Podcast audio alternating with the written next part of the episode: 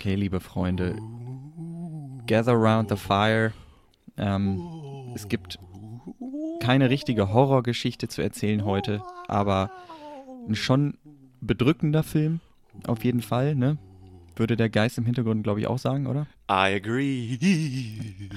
Ähm, mein Name ist Alex, äh, der Geist im Hintergrund ist Joe. Hello Und from beyond the grave. Herzlich willkommen zu unserem Podcast. Where's the Podcast? Lebowski heißt er. Men Who Hate Women ist der Untertitel unseres Podcasts. Übrigens. Okay, für die Leute, die das nicht wissen, und ich weiß nicht, ob du dazugehörst, aber Men Doch. Who Hate Women, ja? Ich habe sogar extra Schwedisch gelernt und Oh. Men som hatar kvinnor. Geil. Oh, das klingt ja, das klingt hart. Was ist das? Ja, das ist, äh, auf Deutsch heißt der Film Verblendung, über den wir heute reden. Mhm. Im Englischen heißt der Film The Girl with the Dragon Tattoo von 2011, also die David Fincher-Version. Und ja, da habe ich mich schon so lange darauf gefreut, Ja, den aber warte Film mal. mit dir zu besprechen. Ja, was? Men Who Hate Women ist der Originaltitel Ja, das ist der Originaltitel Schweden. im Schwedischen. Ja. Trilogie. Men som hatar kvinnor heißt das. Okay. Fand Ja, ich wollte es Fand nur ich cool. fest. Fand ich ein cool, coolerer Name als, als die deutsche oder die englische Version. Verblendung meinst oder oder Girl with a Dragon Tattoo. Sowohl als auch. Achso. Ach, ich weiß es nicht. Ich glaube, das steht sich mit, äh, nimmt sich nicht viel mit. Ach, lass, lass mich nicht reden. Ich bin fertig. Ich finde Girl Ja. with a Dragon Tattoo schon ganz cool. Okay. Ja. Dann Rüdiger, bitte. Deine Aufgabe. Rüdiger. The Girl with the Dragon Tattoo. Sie ist bekannterweise der größte Fan von Khaleesi, dem Girl with the Dragon. Und ehrlich gesagt sieht man das Tattoo nicht allzu oft, aber von dem, was ich erkennen konnte, ist es ein Glurak. Wie dem auch sei, der Film zeigt uns erneut, wenn es einen Mord in einer überaus rassistischen Familie gibt. Who you gonna call? Daniel Craig und ein Emo-Mädel auf einer Mopeze, die uns wissen lässt, dass Punk nicht tot ist. Wir aber schon, wenn wir sie nur falsch anschauen. Oder zumindest schnallt sie uns ans Bett und zeigt uns, wo der Dildo hängt. Ein Grund, warum ich den Film nicht noch einmal zu einem gemütlichen Filmabend mit meinen Eltern mitbringen werde. Ein skandinavischer Krimi in Schwedens Wintermörderland, dirigiert von Massenmord-Fanatiker David Fincher und besprochen hier in Where is the Podcast Lebowski.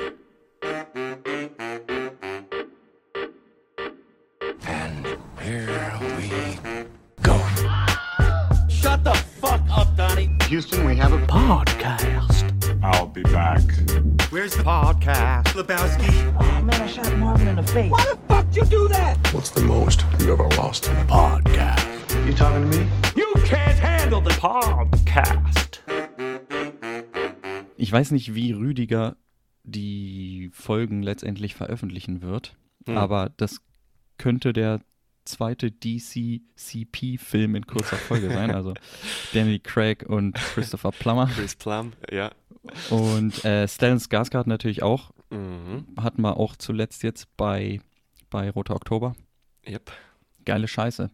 Sowas denkt sich keiner aus. Außer Stieg Larsen, der Motherfucker.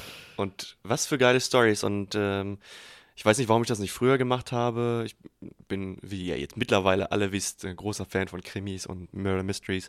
Warum ich diese Bücher noch nicht auf meine Watchlist gepackt habe, äh, auf meine ähm, Audible-Liste gepackt habe, ist unverständlich. Aber ich habe es jetzt getan und werde mir die demnächst mal alle durchblättern. Ja, bei mir ist es aber auch so, ich habe dieses ganze Neo, äh, Neo-Noir, dieses ganze Nordic-Noir habe ich irgendwie, Mhm. da bin ich erst sehr spät drauf gekommen. Ja, Und ich mit sehr auch. spät meine ich vorgestern. Gestern. Also, Nein, also so spät auch nicht, aber halt, ich habe das echt lange vernachlässigt, diese Mhm. ganzen Sachen, weil die so oft auch im Fernsehen laufen, solche Sachen. Und mhm. dieses, ja, dieser Look, den die ganzen Nordic Noir-Filme haben, weiß ich nicht, das schreckt mich nicht ab, aber das wird schnell langweilig, Mhm. vermeintlich. Aber was nicht langweilig ist, ist natürlich dieser Film, über den wir jetzt reden werden. Ja, was macht es denn zu einem Nordic Noir, außer dass es da oben spielt? Oder ist das wirklich die einzige? Weil theoretisch könntest du ja ähm, Wind River in die Mhm. Kate gleiche Kategorie schieben, wenn das nicht geografisch äh, anderswo läge. Ich glaube, ja, Nordic bezieht sich, glaube ich, schon auf die, auf die Nordic Countries, also Skandinavien plus Mhm. Norwegen. Und ähm, Hä, gehört Norwegen nicht zu, Skandina zu, zu irgendwie Skandinavien? ist das komisch. Also Dänemark gehört irgendwie zu Skandinavien, Norwegen glaube ich nicht. Ich weiß es nicht. Irg irgendwie ist das komisch. Deswegen gibt es Okay. diesen Nordic-Begriff. Weird. Okay. Warte mal, das gucke ich kurz nach. Guck mal nach, das habe ich noch nie gehört.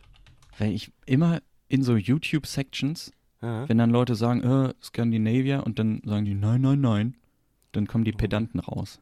Ha. Das, was ich jetzt auch mache. Aber ja, also, weiß nicht. Also nordische Länder, Schweden, Dänemark, Finnland, Norwegen, Island.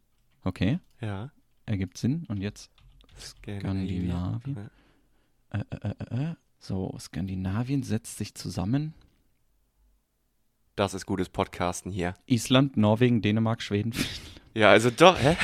Nein, Moment. Ja. Abgrenzung. Im geografischen Sinn ist Skandinavien die skandinavische Halbinsel, auf der sich die Staaten Norwegen und Schweden sowie der Nordwesten Finnlands befinden. Ja, also Okay. Dänemark fällt dann raus. Naja, Dänemark und Island fallen raus. Und Island, Okay. ja. Okay, okay. Das ergibt wenigstens ein bisschen mehr Sinn, aber Ja, ja. danke für Ist die mir auch egal. Also, Geografiestunde. aber ich glaube, dass Nordic Noir sich eben auf, auf Skandinavien oder auf die nordischen Länder bezieht, aber auch dann, keine Ahnung, diese ganzen Themen, die post Zweiter Weltkrieg so die Leute beschäftigen, Mhm. denke ich mal. Also, so wie hier auch, ist ja, also Nazi und Einwanderung und so, Mhm. hat ja damit zu tun. Ich denke mal, das sind so thematische äh, Sachen, mit denen sich die Filme oft beschäftigen. Und natürlich Mord. Mord darf nicht fehlen, weil Ja. wäre ja langweilig. Ja, absolut. Deswegen, ich, meine nächste Frage wäre gewesen, tut das Not, dass der Krimi halt so wirklich im Winter spielt? Oder hätte der äh, Chris Plum ihn nicht auch so in den Sommermonaten hiren können? Hm. Wow, was a hard. äh, also äh, engagieren können, um den Mord zu lösen? Oder musste das jetzt unbedingt nach seinem Geburtstag passieren oder was? Ja, er hat sich's wahrscheinlich, Weil es So sieht schon überlegt. fucking ungemütlich und kalt aus. ja, er lädt ihn ja auch ein da und sagt, ja, Schweden, der Norden Schwedens ist so schön im Winter. Hm. Hm. Vor allem, warum heizen sie diese, diese Bude nicht einfach mal vor, Mhm. wenn die wissen, dass der kommt und klar, wenn er nicht, wenn er abgesagt hätte oder wenn er abgelehnt hätte, gut, hätte man drei Holzstücke verbrannt. Ja, eben, meine Güte. Aber gut. Das Ja, sind gut. So Kleinigkeiten. Genau, lass uns in den Film richtig eintauchen mit ähm, Liz und Mikael. Mhm. Gutes Casting, schlechtes Casting? Super geiles Casting, finde ich. Gutes Casting, ne? Ja. Rooney Mara als, als Lisbeth, als Lisbeth, als Lisbeth Salander. Mhm. Daniel Craig. Ich finde, wir haben jetzt zuletzt natürlich Murder Mystery, wo er einen richtigen Detective spielt. Ich Mhm. finde, er lässt hier in dem Film nicht dieses Detective-Dasein raus. Ist er ja auch natürlich nicht. Er wurde zwar als Journalist geheiert, aber die Außenstehenden behandeln ihn so ein bisschen wie ein Detective, finde ich. Mhm. Ja, Also vor absolut. allem Den die- die irgendjemand ganze nennt ihn auch Family, ne? einen Detective. Ja. Ja, und aber er lässt es irgendwie, er lässt das nicht an sich ran. Er macht halt seine journalistische Arbeit, die Ja. ähnlich wie ein Detektiv ist natürlich, also Ja. die ähnlich wie die Arbeit eines Detektivs ist, aber ich finde das gut, dass er nicht in so eine Polizeirolle rutscht. ja. Ich finde es aber, auch, aber ich aber auch geil, dass man sich Daniel Craig nicht ständig als Bond vor Augen hält, Mhm. vor Augen führt. Mhm, ja, wohl Ander, wahr. stell, stell dir die Rolle mal mit äh, Pierce Brosnan vor. Mhm. Du würdest halt, keine Ahnung, also ich könnte es mir nicht Du vorstellen. hast recht. Und DC hat halt nicht so dieses Bond-Stigma. Klar ist er Bond und wahrscheinlich auch so der Bond unserer Generation. Mhm. Und man wird ihn damit, oder wir zumindest immer in Verbindung bringen. Aber irgendwie, man guckt den Film und denkt nicht die ganze Zeit, äh, das ist Bond. Was macht der da als Journalist? Wie anders als, keine Ahnung, Daniel Radcliffe als Harry Potter oder Elijah Wood als Frodo. Ja, Ähm, ganz klar natürlich herausstechend Miss Rooney Mara, die all in gegangen ist für diesen Film hm. und zu Recht für einen, für einen Oscar nominiert wurde, leider nicht bekommen hat, warum auch immer. Ähm, Ja, das, das Nippel-Piercing war ein bisschen zu schief. Das war nicht gerade gestochen. Das muss man der Jury, man muss es auch mal durch die, durch die Academy-Brille sehen. Die, ja, können nicht, die können nicht jede Rolle, die halt so, so schlecht gespielt ist, mit dem Oscar, Preisen, was sagt man da, bepreisen. bepreisen. Keine Ahnung, ich laber nur Scheiße. Nein, natürlich hätte sie es verdient. Ja, du hast die Äh, Piercings schon angesprochen. Hätte ich nicht gedacht. Die Wahnsinn. sind echt, ne? Die hat, hat sich wirklich überall piercen lassen. Ja. Ähm, hast du das auf der IMDb-Seite alles gelesen, oder was? Mhm. Achso. Ich habe das, ähm, das mit den Piercings und mit den Tattoos, das, das wusste ich vorher auch nicht. Mhm. Das habe ich in einem, äh, in so einem Video-Essay gesehen. Was, die Tattoos aber nicht? Doch, anscheinend schon. Nein. Also ich weiß nicht, ob dieses riesige Tattoo. Ich glaube nicht. Also, Aber- okay, ich will jetzt auch keinen Mist erzählen, aber die Piercings klar.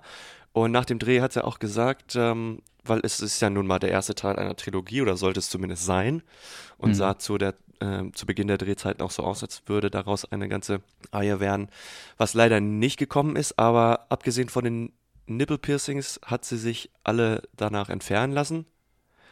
Nur die Nippel halt nicht, weil sie gesagt hat, das gehe ich nicht nochmal durch.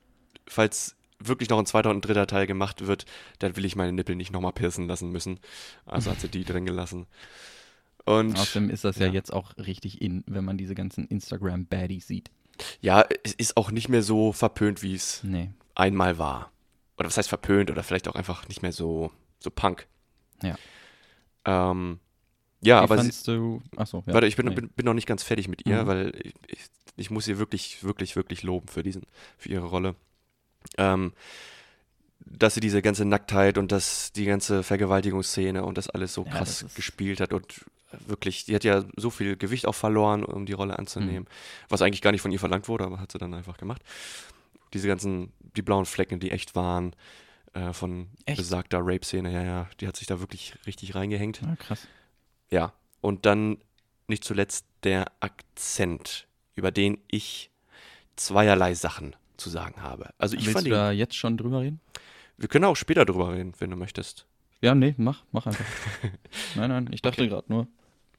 Ja, ich dachte, wenn wir schon mal bei ihr sind, dann können wir sie auch erstmal weiter ignorieren.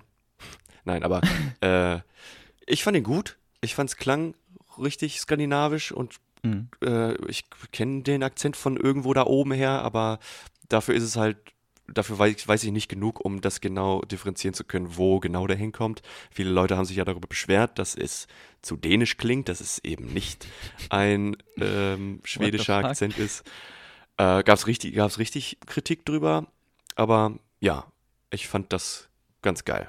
Auch wenn wir wie in Roten Oktober, im Roter Oktober darüber geredet haben, dass ja, wenn du eigentlich verkaufen willst, dass die Schwedisch sprechen, Hm. dann solltest du die nicht mit einem schwedischen Akzent sprechen lassen, weil das ja andeutet, dass irgendwo doch noch Schwedisch in der Welt existiert. Aber Ja, wir jetzt ich, trotzdem Englisch hören oder keine Ahnung.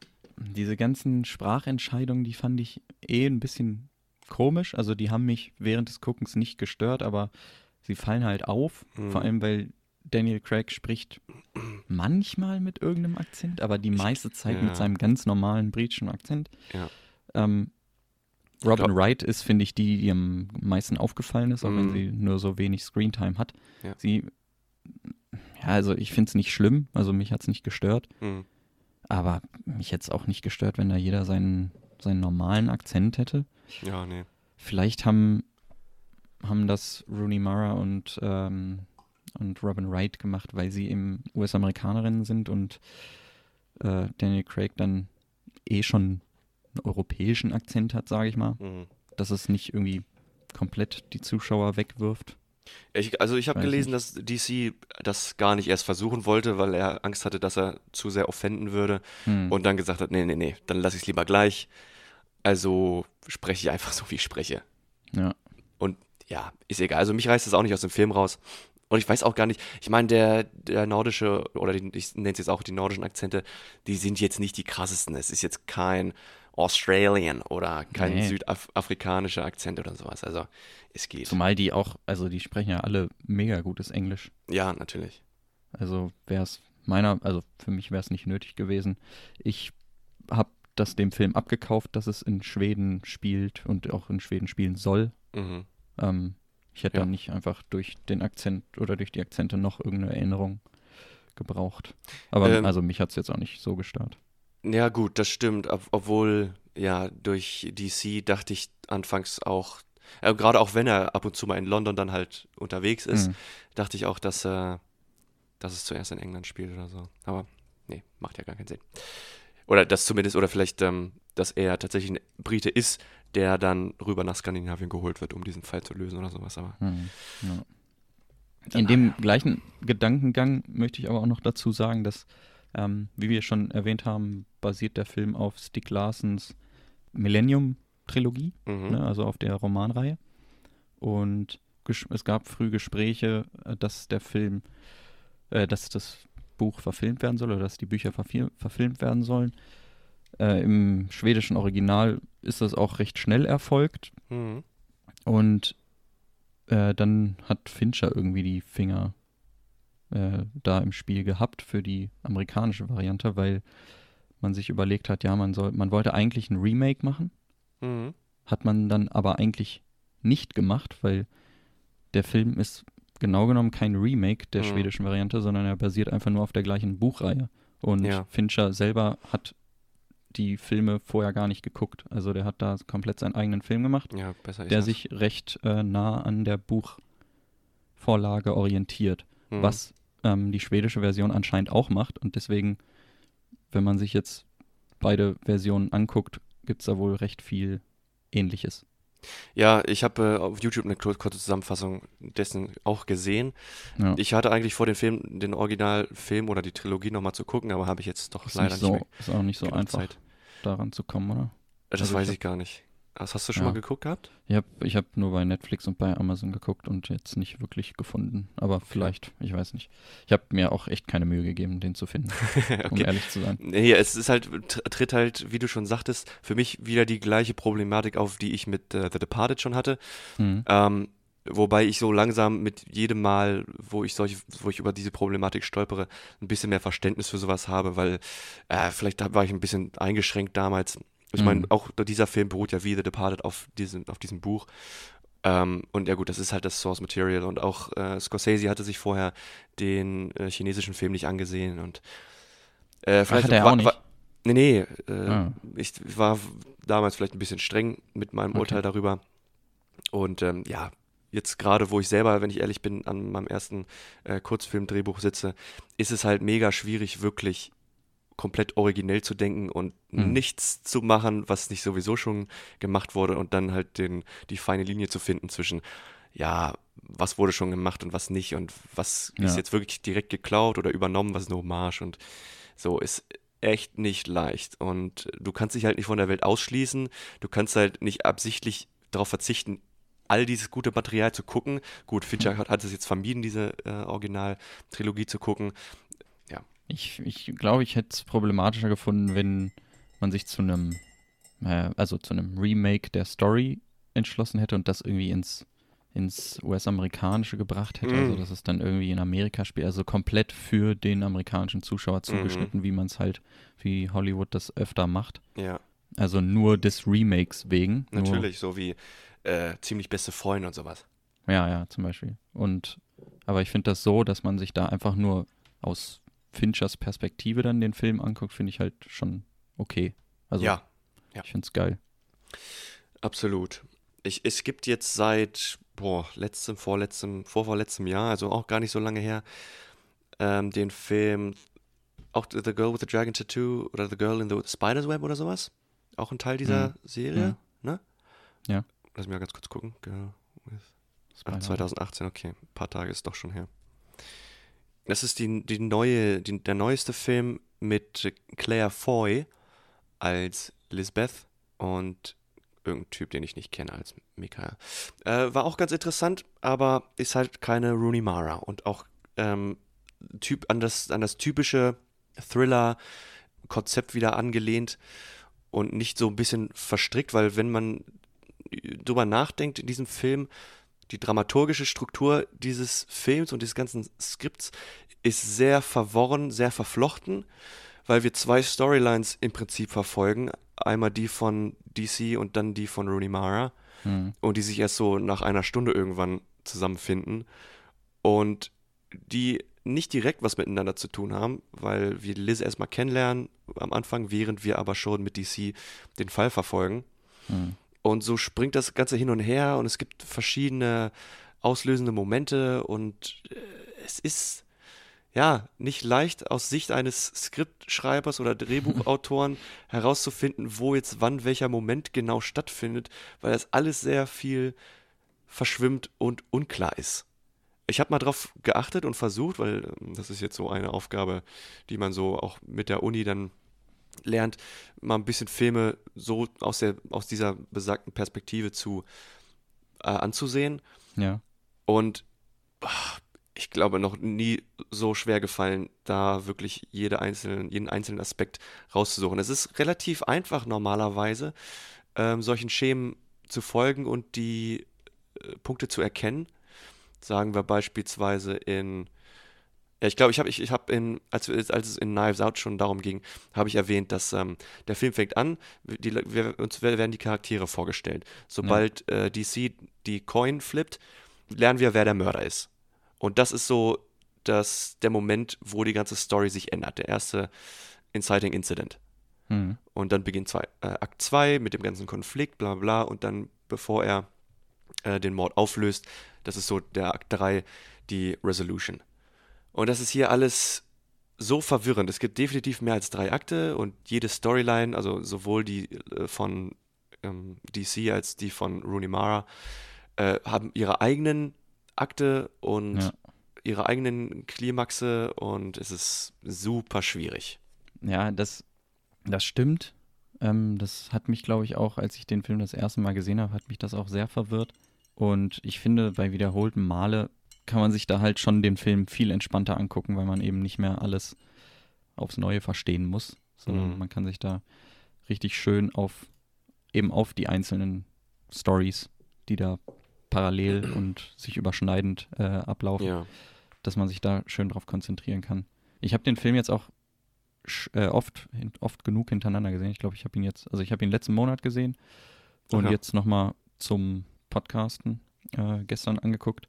Cool. Und also, keine Ahnung, den Film, der wird einfach nicht langweilig. Das, das will ich auch nochmal dazu sagen. Ja, ganz im Gegenteil. Ich habe beim diesem Mal schauen, also ich habe den auch schon so oft gesehen, aber beim diesem Mal schauen sind wirklich nochmal neue Gefühle hochgekommen, ähm, weil ich sehr penibel jetzt auch langsam auf den Hintergrund achte und als dann diese, äh, ja, die Rape-Szene halt dran kam, Hm. boah, ich glaube, ich habe mich noch nie so angeekelt gefühlt. Also das war Ja. wirklich, wirklich heftig. Ähm, habe ich vorher nie so wirklich ernst genommen oder so eine krasse Reaktion drauf gehabt. Aber ah, das ist nicht so leicht zu gucken, muss ich Nee, im das- Nachhinein ja. sagen. Das stimmt. Und keine Ahnung, ich hatte es jetzt, wie gesagt, ich habe den vor einem Monat geguckt und klar hat man die Szene da vor Augen und in Erinnerung, aber ich, ich habe es mir, also wenn die Szene dann wieder kommt, die geht genau richtig lange, sodass man halt echt Mhm. noch schlechteres Gefühl bei der Sache Absolut. kriegt. Und das ist also, es ist halt so krass gut gespielt, ne? Ja, ja, auch die Auswirkungen, man sieht ja, wie, Ja, sie, wie krumm sie danach geht und dass sie blutet, wenn sie in, in, die, in die Dusche steigt. Also es, es hat, glaube ich, auch kein Film so, also so eine eindrucksvolle Szene, also in der Art gemacht, finde ich. Also Okay. so ein ernstes Thema so gut rüberzubringen. ja, also nicht, ich, nicht, ja. nicht ohne, dass es lächerlich wirkt, sondern Mhm. ohne, dass man halt, okay, man, man denkt, klar, das ist ein Film, aber in der Szene vergisst du es einfach teilweise. Weil man Ja. fühlt sich echt schlecht. wirklich. Und ich, äh, du hast vorhin schon Wind River angesprochen, da gibt es eine ähnliche Szene oder auch eine Vergewaltigungsszene. Ja. Ähm, und die ist auch schon sehr, sehr schwer zu ertragen, Mhm. weil die auch sehr ähm, realistisch gefilmt ist, sage ich mal. Mhm. Aber also an die Szene in, in Girl with the Dragon Tattoo kommt für mich erstmal nichts ran. Also an Mhm. Realismus und an äh, Denkwürdigkeit. Ja, finde ich auch. Ähm, und das ist auch, also beziehungsweise ich, zumindest kenne ich keinen. Ich wird bestimmt noch welche geben. Aber Mhm. das ist, das ist, das bordert halt gerade, das ist halt gerade wieder dieser schmale Grad zwischen, es ist schon zu, zu viel, zu ekelhaft, zu krass Mhm. und zwischen, okay, ihr sollt halt wissen, wie scheiße sowas ist, wie Ja. ekelhaft sowas ist. Und David Fincher ist ja auch bekannt für, für, für das Zitat, ja, people are perverts. Also irgendwo Hm. will man das schon sehen und ähm, wenn das nur irgendwo gehintet wird, weil man Gestöhne aus dem Nebenzimmer oder Geschrei aus dem Nebenzimmer hört, dann weiß man trotzdem, was da passiert. Aber man hat nicht die gleiche wirklich emotionale Verbindung und Wirkung äh, aus der Szene mitgenommen, die er das, wie er jetzt gerade kreiert hat. Und umso schöner, smarter und verdienter ist dann halt die Redemption, die sie dann zum Schluss, oder also zum Schluss dieses Aktes sozusagen hat, Ja. wo sie ihm dann, dann alles heimzahlt. Und ich bin ja immer so ein großer Verfechter von diesen Redemption-Arcs, Bögen, Mhm. weil, ja, wenn du es halt nicht richtig machst, dann ist man halt als Zuschauer sehr unzufrieden und, und es ist sehr unbefriedigend, ähm, weil das Leid, was dir angetan wurde, nicht auf mindestens gleiche Weise zurückgezahlt wurde. Und in diesem Fall finde ich ähm, natürlich schwierig zu beurteilen, ob ein Rape irgendwie gleichzusetzen ist mit irgendwas, was sie ihm hätte antun können. Aber Ja. äh, sie kommt einer verdienten Redemption ziemlich nah. Auf jeden Fall. Ja. Ja, mehr habe ich dazu auch nicht zu sagen. Also, Was, ich ich habe mal eine Frage, was der Film generell gro im Großen und Ganzen für ein Gefühl bei dir hinterlässt. hm. Ich habe schon gesagt, ich gucke mir den Film gerne an. Also ein schlechtes Gefühl hinterlässt er tatsächlich nicht. Mhm. Aber es ist nicht, also es ist nicht so, wie wenn ich mir einen Tarantino angucke, wo man halt irgendwie weiß, es ist halt eher leichte Kost, sage ich Ja. mal. Also mh, es ist alles sehr fiktional und Mhm. wir haben da letztes Mal oder bei dem, wir haben da schon mal drüber geredet, dass man halt merkt, dass man in einem Film ist. Und ich Mhm. finde hier, der Realismus ist schon das, ähm, was den Film ausmacht, für mich zumindest. Ja. Oder diese realistische Herangehensweise. Ähm, und der Film hinterlässt ja ein ambivalentes Gefühl. Also klar ist es ein geiler Film, man freut sich da auch immer wieder drauf, den zu sehen, aber gleichermaßen weiß man halt auch, was auf einen zukommt. Mhm. Und es ist schon, ja, weiß ich nicht. Also man fühlt sich nicht komplett schlecht nach dem Film, Nee. aber es ist schon kein, äh, kein reiner Unterhaltungsfilm, sage ich mal so. Nee, sehe ich auch. Es ist keine leichte Kost und äh, ich kann mir den auch nicht immer und zu jeder Stimmungslage angucken. Hm. Ich will den auch nicht zu oft sehen, weil ich, wie mit den meisten meiner Lieblingsfilme auch, Angst davor habe, die kaputt zu gucken. Ich gucke den Film immer in solchen Abständen, wenn ich denke, ach ja, worum geht's nochmal in dem Film? Was passiert, was ist eigentlich diese ganze, der ganze letzte Akt, was ist das eigentlich für ein Bullshit da mit diesem Typen? Wollen, wollen wir da jetzt drüber reden? K- können wir, können wir gerne machen. ähm, weil, Weil das äh, ist auch so mein, mein größter. ja, schieß mal los. Äh, ich möchte kurz, bevor du äh, damit anfängst, dazu Mhm. sagen, eigentlich sollte meine Freundin, die hat sich den Film ausgesucht und für, vielleicht wird das unsere Halloween-Folge, vielleicht machen wir nochmal eine separate. Mhm. Aber sie wäre gern dabei gewesen und hätte diesen Film mit uns besprechen wollen. Und sie hat zugestimmt, den Film zu gucken, weil erstmal findet sie den natürlich mega geil, hat den auch schon hundertmal gesehen. Aber selbst nach hundertmal gucken hat sie immer noch nicht verstanden, worum es jetzt so wirklich geht. Klar, irgendwo passiert ein Mord, aber was hat es mit diesem komischen anderen Typen, ich habe gerade ich habe seinen Namen blöderweise nicht aufgeschrieben, ähm, so, auf, auf, der- sich, äh, auf sich, der Typ, der DCs Charakter so in die Ja. Bredouille bringt, um es mal Moment, leicht das ist doch auszudrücken. hier aufgeschrieben. Nee, ja. Wir Genau. wissen alle, über wen du redest, Joe. Okay, Hoffentlich. dann schieß mal los. Was ich sagen wollte? Worum es in dem Film geht, ja, was, genau, was du sagen wolltest. Achso, nee, Wennerström. ich wollte nur. Heißt er Wennerström? Wenner, Wennerström, ja, Wennerström. Ja. Ähm, weil du auch schon den letzten Teil des Films angesprochen hast, wo Miss Salander sich Geld von, von Mikel leiht, wie Robin Wright gerne sagt. Miguel? Äh, und sie sich dann da nach Zürich aufmacht, die Bankkonten auflöst und dann auf irgendein anderes Konto da überweist und diese ganze Sache. Ich finde das, ich habe den Film, wie gesagt, letzten Monat gesehen und ich hatte das schon wieder komplett vergessen, dass das passiert. ja, Weil es einfach, ich finde, das ist so, es wirkt so out of place, weil die Haupthandlung ist abgeschlossen, also es ist, das Happy End war da, Harriet ist mit, mit Christopher Plummer wieder vereint hm. und Stellan Skarsgårds Charakter ist tot. Ja.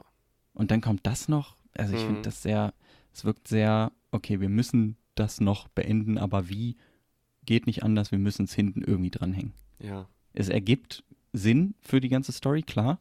Andererseits finde ich es sehr aufgesetzt. Ich weiß nicht, wie es im Buch ähm, gelöst wurde. Da funktioniert sowas wahrscheinlich viel besser. Aber Ja. ich finde es von filmtechnischer Sicht und vom, vom Skript her finde ich sehr fragwürdig, wenn ich mir das anmaßen da, darf zu sagen. Ja, doch, äh, darfst du, weil, ähm, aber auch nur, weil ich der gleichen Meinung bin. Okay, sehr Ähm, gut. ja, es sitzt, wirkt aufgesetzt und äh, der einzige Grund, was für mich diesen Akt halt rechtfertigt, ist, dass wir kein Happy End für DC und Hm. also oder für Liz und Mikel bekommen. sondern dass Liz das erste Mal merkt, dass es jemanden gibt, dem sie vertrauen kann und der ihr Ja. mindestens genauso gut vertraut, wenn nicht sogar noch mehr. Ähm, Das ist ja auch ganz gut gelöst, dass man das sieht ganz genau. mitkriegt. Und Ganz genau. Und dann ha- haut er halt trotzdem mit Erika ab und sie bekommt das mit, die Jacke landet im Müll und sie ist wieder der Loner äh, Ja. vom Anfang. Das war wieder ein geiler Bogen und eine geile 180-Grad-Drehung wieder.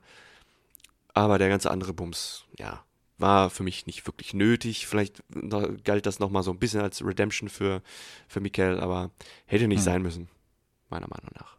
Auch wenn es dann noch so, also- es, es wirkt dann nochmal so ein bisschen Heist-Movie-mäßig, aber Ja. ohne den wirklich coolen Aspekt eines Heists. So, sie ver verkleidet sich zwar, aber ja, also trotzdem. man, man soll ja mitkriegen, okay, sie, sie geht halt wei so weit, also für, Genau. für Mikel, ne? Und er schätzt es halt überhaupt nicht wert oder er kriegt davon halt gar nichts mit. Ja, richtig. Und er erwidert dann ihre Hingabe nicht. Ja. Ähm, ich finde, klar, wenn das im Buch steht, muss das irgendwie rein und oder sollte es auch rein. Mhm. Aber ich finde, man hätte das irgendwie komplett anders darstellen können, weil es einfach, ja, ich weiß nicht. Die liegen da ja im Bett vorher, ne? Mhm. Im, ich weiß nicht, ob es ein, ich weiß nicht, ist das bei denen zu Hause oder bei irgendwem zu Hause oder im Krankenhaus? Ich weiß gerade gar nicht mehr. Ich glaube bei ihm zu Hause, oder? Ja, ne? Und ich finde, danach hätte es schon, also irgendwie anders aufgelöst werden können, dass da, dass er nicht mehr in Knast muss oder dass er da nicht mehr Hm. von dem Wenneström verklagt wird oder keine Ahnung. Ja, weiß ich auch nicht. Ich habe auch keine, keine Musterlösung dafür, aber das Wie du war. sagst, es, es ändert sich ja diese ganze, dieser ganze Feel des Films ändert sich, indem Mhm. man es in so ein Heist-Movie driften lässt, kurz. Ja, ja, und, und dafür ist es einfach zu verwirrend und Ja. zu unmemorable. Dafür, dass man jedes Mal nach dem Gucken, Hm. Nach zwei Wochen später, weiß ich schon wieder nicht, was, was, was sollte das eigentlich? Was war das für ein Ja. Bums? Ähm, es ist jetzt ähm, 18 Uhr. Nicht ganz, aber man hört die Kirchenglocken. Ja. Wollen wir mit dem Leuten der Glocken mal in unsere verdiente Pause gehen? Yo. Ja. Oh, the 430. I know, okay.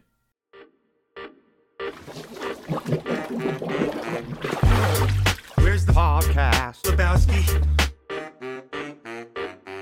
Ich habe ähm, die Amazon Jack Ryan Scheiße weitergeguckt. Mhm. Und? Weiß ich nicht. Ein bisschen, ein bisschen geil, weil es so in die neue Zeit geführt wird und nicht so dieser reine Action-Scheiß ist, Mhm. den ich irgendwie erwartet habe oder erwartet hatte. Aber irgendwie auch so mega komisch. Da werden Plotpoints aufgemacht, die nicht geschlossen werden und irgendwie, weiß ich nicht. Ich weiß ja nicht, ob ich die zweite Staffel jetzt weiter gucke. Okay. Zum einen in der zweiten Staffel haben die die Frau komplett weggelassen oder die Freundin, die er da in der ersten kennenlernt, Mhm. wird halt überhaupt nicht mehr drüber geredet und der hat schon in der ersten Folge so eine Affäre oder in der zweiten, das ist super, super weird. naja, ähm, kann man sich angucken, ist aber glaube ich nichts super Besonderes. Okay. Mehr habe Also ich auch nicht geguckt. Okay. Ja, vielleicht gucke ich da mal rein. Hatte ich ja sowieso mal vor, weil Hm. ich ähm, ja letzte Woche festgestellt habe, dass so viele Jack Ryan-Produktionen habe ich überhaupt noch gar nicht Ja, gesehen, geschweige denn gehört oder gelesen. Ähm, ich habe auch nicht wirklich viel zu berichten. Ich habe äh, auf Disney Plus gibt es jetzt, also Disney zieht gerade richtig nach, das ist, äh, zieht gerade richtig an. Das ist richtig Hm. geil. Die haben jetzt ähm, die zwei Staffeln von What We Do in the Shadows hochgeladen und damit habe ich mich jetzt die Abende immer beschäftigt, kurz bevor ich ins Bettchen ging nach meiner Mhm. Nachtschicht. Ähm, ansonsten, ich glaube, ich habe letzte Woche schon erzählt von dem kleinen Film, dem kurzen Film Attack of the Hollywood Clichés mit Rob Lowe, ne? Habe ich, glaube ich, Mhm. schon mal erwähnt. Ja. ja. Das war es, glaube ich, auch schon. Also ich war nicht sonderlich aktiv, hatte echt nicht viel Zeit dafür leider. ja, das, das ist verständlich. Aber natürlich eine What We Sache. Do in the Shadows natürlich trotzdem zu empfehlen. Geile Serie. Natürlich äh, wieder von Baut das denn auf den Film auf? Nee, gar nicht. Das ähm, handelt von ganz anderen Vampiren, aber auch in einer WG. Ähm, das frischt das Ganze Aber mal auch ein bisschen in auf. NZ? Nee, in Rhode Island. Ah, okay. Und das ist ganz, ganz cool, weil äh, Taika und die Boys trotzdem ein Cameo haben und in der Hm. zweiten Staffel auch nochmal zumindest Jermaine auftaucht. Das ist ganz, ganz cool. Ganz, ganz viele kleine Cameos von, von coolen Schauspielern. Was mit meinem Boy Stu? Stu leider auch nicht, aber Stu, ein Stu-ähnlicher Charakter, den, der existiert in der Staffel tatsächlich auch. Das ist allerdings ein, einer der coolsten Charaktere tatsächlich. Das ist äh, ein Energy Vampire, der kein Blut, der sich nicht vom Blut ernährt, sondern der seine Energie aus, ja, aus Menschenenergie sozusagen holt, indem er die Leute zu Tode langweilt mit irgendwelchen Reden über, keine Ahnung, Excel oder irgendwelche komischen, langweiligen Thematiken und die Leute dann einschlafen oder wenn sie wütend werden, dann ernährt er sich von deren Energie. Das Geil. ist ganz, ganz geil. Ich wäre unsterblich. Ich hätte dauerhaft, dauerhaft äh, Energie. Vielleicht ist Rüdiger ein Energy Vampire. Ja. Ja, das Cool. äh, war's für unsere kleine Section schon, wa? Mhm. Dann gehen Wieder wir zurück an die Arbeit. zurück an die Arbeit, okay.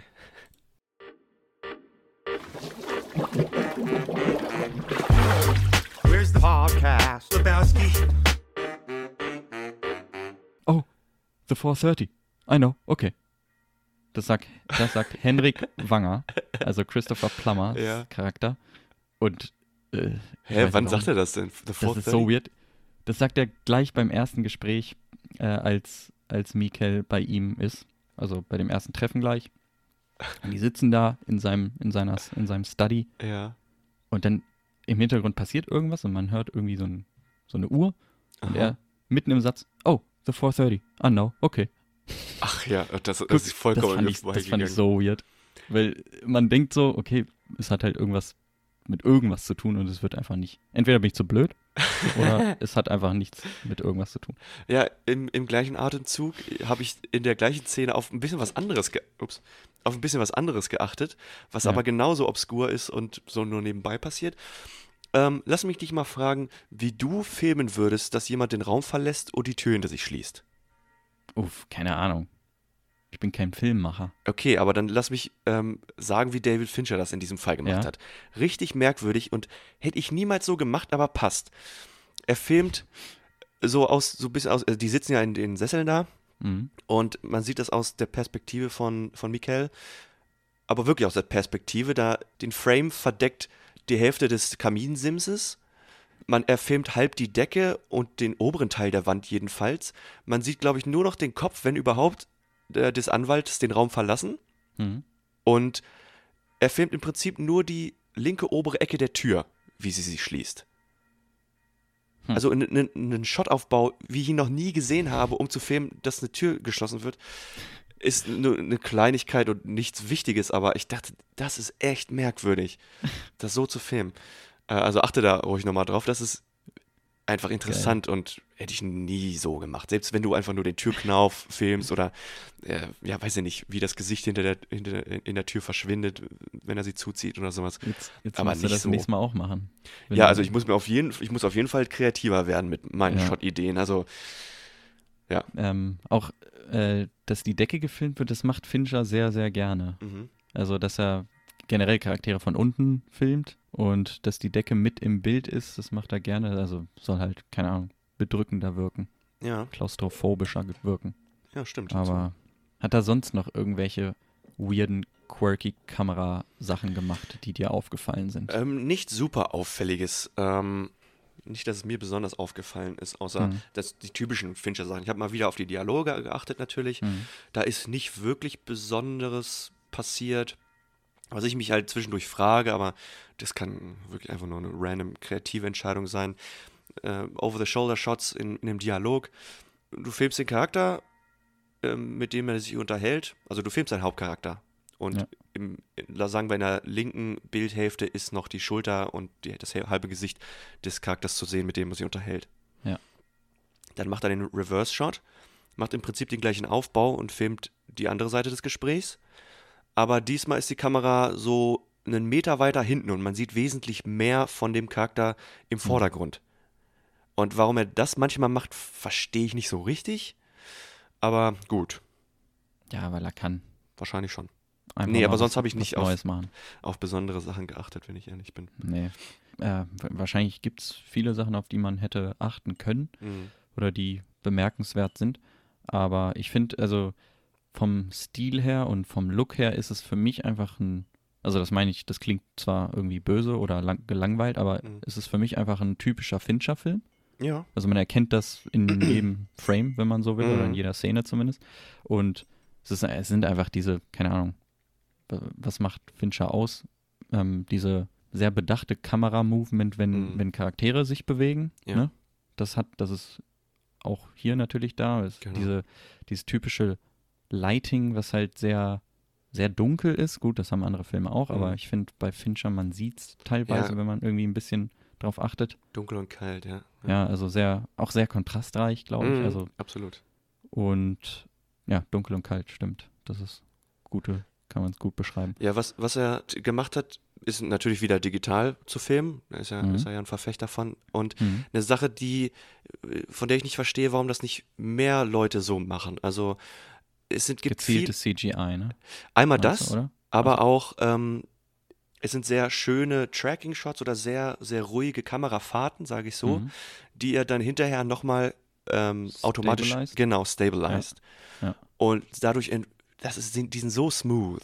Manchmal, weiß ich Sieht nicht. halt unnatürlich aus Ab, teilweise. ne? ja, ganz genau. Es ist wirklich zu smooth manchmal. Und äh, er, ich habe nämlich so ein kleines Behind the Scenes gesehen, wo dann auch gesagt hat, ja, okay, wir nehmen die Kamera, wir gehen die hier lang und dann äh, stabilisen wir das hinterher auch nochmal. Und der ist Ja, auch so einer, ja. genau, der, der filmt halt immer den Frame ein bisschen größer, damit er immer noch ein bisschen reingehen kann, sozusagen, damit er den Frame noch ein bisschen kleiner machen kann, um zu stabilisen, um ein paar andere Details zu zeigen. Ja. Und das ist faszinierend. Ich kann verstehen, warum manche das nicht machen, weil, also manchmal will man einfach viel Gewackle. Ja, ja. Hast du ja letztes Mal auch gesagt, dass dieser, äh, dass dieser Shot in äh, bei Knives Out, dass als die Kamera sozusagen in die, vom Stativ in die Hand Ja, genommen genau. wird, dass man es halt merkt. Also klar soll man das in solchen Momenten merken, aber ich finde die Idee, dass man da halt dann das, den Frame croppt, und, Mhm. um extra stabil zu machen. Also zum Beispiel, also auffällig, sehr auffällig ist es bei der Fahrt aufs Anwesen. Ganz genau. Wenn man das erste Mal da im Schnee Da gedacht. hinfährt. Äh, es passiert aber öfter, also das macht er ja echt Mhm. oft. Ne? Ähm, weiter im Programm, weiter im Murder Mystery Programm. Für mich hat es ein bisschen zu wenig Screentime der ganzen anderen Charaktere ge ge ge ge ge ge gegeben, um ein richtiges Whodunit zu werden. Weswegen es ein bisschen zu einfach war, Stellan von vornherein zu verdächtigen. Meiner Meinung nach. Das fandst du? Wie siehst du das? Ich bin da, glaube ich, zu blauäugig gewesen. Ich, ich, äh, ich weiß nicht mehr, wann ich den Film das erste Mal gesehen habe. Aber jedes Mal, wenn ich den Film gucke, denke ich mir, ah, der ist doch eigentlich ein netter Typ. Der bietet dem sogar seinen Wein an. Und so. ich finde, der spielt, der spielt diese nette Art und Weise, spielt er mega gut, Ja. ohne dass man ihn verdächtigen muss, zwangsläufig. Ich finde, Christopher Plummer wirkt am Anfang wesentlich verdächtiger. Okay, ja. Und auch der Anwalt wirkt für mich auf mich Ja, der- wesentlich verdächtiger. Ja, der wirkt verdächtiger, das stimmt. Aber Stellan, mm, ja, er spielt halt oft den Bösewicht. Ja. Und vielleicht dadurch, Ja, Aber- der bekommt natürlich super viel Screentime. Er macht es natürlich wieder wett oder er bekommt the benefit of the doubt, weil er ja dann relativ gen Ende äh, im Gegensatz dem, zum Anwalt den beiden äh, Detectives, nenne ich sie jetzt einfach mal, erlaubt, äh, die ganzen Akten des, der Ja. Firma zu durchsuchen. der und so da denkt man dann so, oh ja, ja, okay, der will ja wirklich unterstützen und helfen. ja, Ähm, er, er Ah, ja. verteidigt sie ja auch vor der Mutter, vor dieser, ja, genau. vor der rauchenden und trinkenden Mutter. Ja. Ich weiß es nicht. Also ich finde, er hat es mir nicht leicht gemacht, ihn direkt zu verdächtigen. Soll man ja natürlich auch nicht. Und Mhm. vielleicht falle ich da einfach nur zu schnell drauf rein. Auch wenn ich weiß, wie der Film ausgeht. Ja, du wirst Ähm, als erstes ermordet, mein Freund. Ja, ich werde als erstes. Weil, weißt du ermordet. warum? Your fear of offending is stronger than your Das fear of stimmt. pain. Das stimmt. Und deswegen wirst du irgendwann in irgendeinem Keller landen, mein Freund. Ich hätte es aber auch nicht so gemacht wie Mikel. Ich hätte ihm das Messer nicht gegeben. Ja, Als er Ja. gesagt hat, lass, nimm, Ja. den, nimm den Whisky und lass mein Messer hier. was willst du denn da auch machen? Aber wenn man Wer, das Messer werfen Ach so, okay. oder so, keine dann Ahnung. Dich, dann trifft sie ihn mit dem Knauf und dann schüttelt er sich kurz ab. Und äh, dass du schneller laufen kannst als eine Bullet, bezweifle ich. Nein, aber er sagt, ähm, in der Szene sagt er ja auch, dass er den Schuss oder er impliziert, dass er den Schuss mit Absicht verfehlt hat, damit Mikkel in sein Haus kommt. Ist das ich das so? richtig verstanden? Ja, das weiß ich Ja, nicht. Das ist mir auch jetzt äh, gestern zum ersten Mal aufgefallen, Ah. dass Mikkel sagt, also die reden darüber, ne, warum Mhm. er jetzt hier ist und so. Und äh, dass der Schuss verfehlt wurde. Also er sagt, du hast mich ja nicht getroffen, ne? Also ja. und dann sagt er, ja, aber ich habe mein Ziel erreicht, du bist hier, sozusagen. Ach so. Das sagt er. Aber ich weiß nicht, ob er damit implizieren will, dass er ihn mit Absicht nicht getroffen hat. Hm. Andererseits, äh, er hätte ihn erschossen und dann, wie wäre es weitergegangen? Ja. Nee, weiß ich auch nicht. Ich habe da, wenn ich ehrlich bin, auch ein bisschen auf was anderes geachtet die ganze Zeit, weil ich Ja. bei seinem ersten Meeting oder als er sie zum Essen ein, als er ihn zum Essen einlädt dann und die zu viert oder zu dritt Mhm. jetzt genau Und am Tisch sitzen und äh, Ja. Wein trinken und man hört den Wind halt die ganze Zeit pfeifen und er macht ja extra noch eine große Geste draus und sagt okay irgendwo pfeift ja der Wind ich mach mal kurz die Tür zu oder sowas steht auf und macht da sein Ding und geht wieder zurück und den ganzen Film habe ich mich gefragt was sollte das was, warum hat er das jetzt getan? Wo wird das dann nochmal wichtig? Mhm. Da dachte ich, okay, Mikkel kommt dann nochmal zum Haus und man hört überall den Wind pfeifen. Aber das ist jetzt nicht wirklich ein Payoff dafür, was Stellan am Anfang gemacht hat. Also, oder Martin heißt er ja. Warum war das jetzt trotzdem wichtig, diesen Move zu machen am Anfang? Und ich weiß nicht, ob du das gelesen hast oder gehört hast oder geguckt hast. Ich habe da so ein kleines Video-Essay drüber gesehen, weil ich habe es für mich selber nicht rausfinden können. Hm. Das, die Säuseln des Windes ganz am Anfang klingt ganz anders als das Säuseln des Windes zum Schluss, als er durch das Haus geht. Okay. Und das liegt daran, dass in der ersten Szene ist das gar nicht der Wind, der da so pfeift, sondern ist das Mädchen, was schreit im Keller. Ja. Weil er ja hinterher noch erzählt, dass er, während die da oben Wein getrunken Ja, und gegessen haben, Hat war das Mädel Irina im, oder Ke- so. genau, im Käfig da unten. Ja. Und da bin ich nicht drauf gekommen. Das hätte ich, also beim nächsten Aber- Mal gucken, achte ich drauf, aber Stimmt das denn? boah, ich Soll das das sein?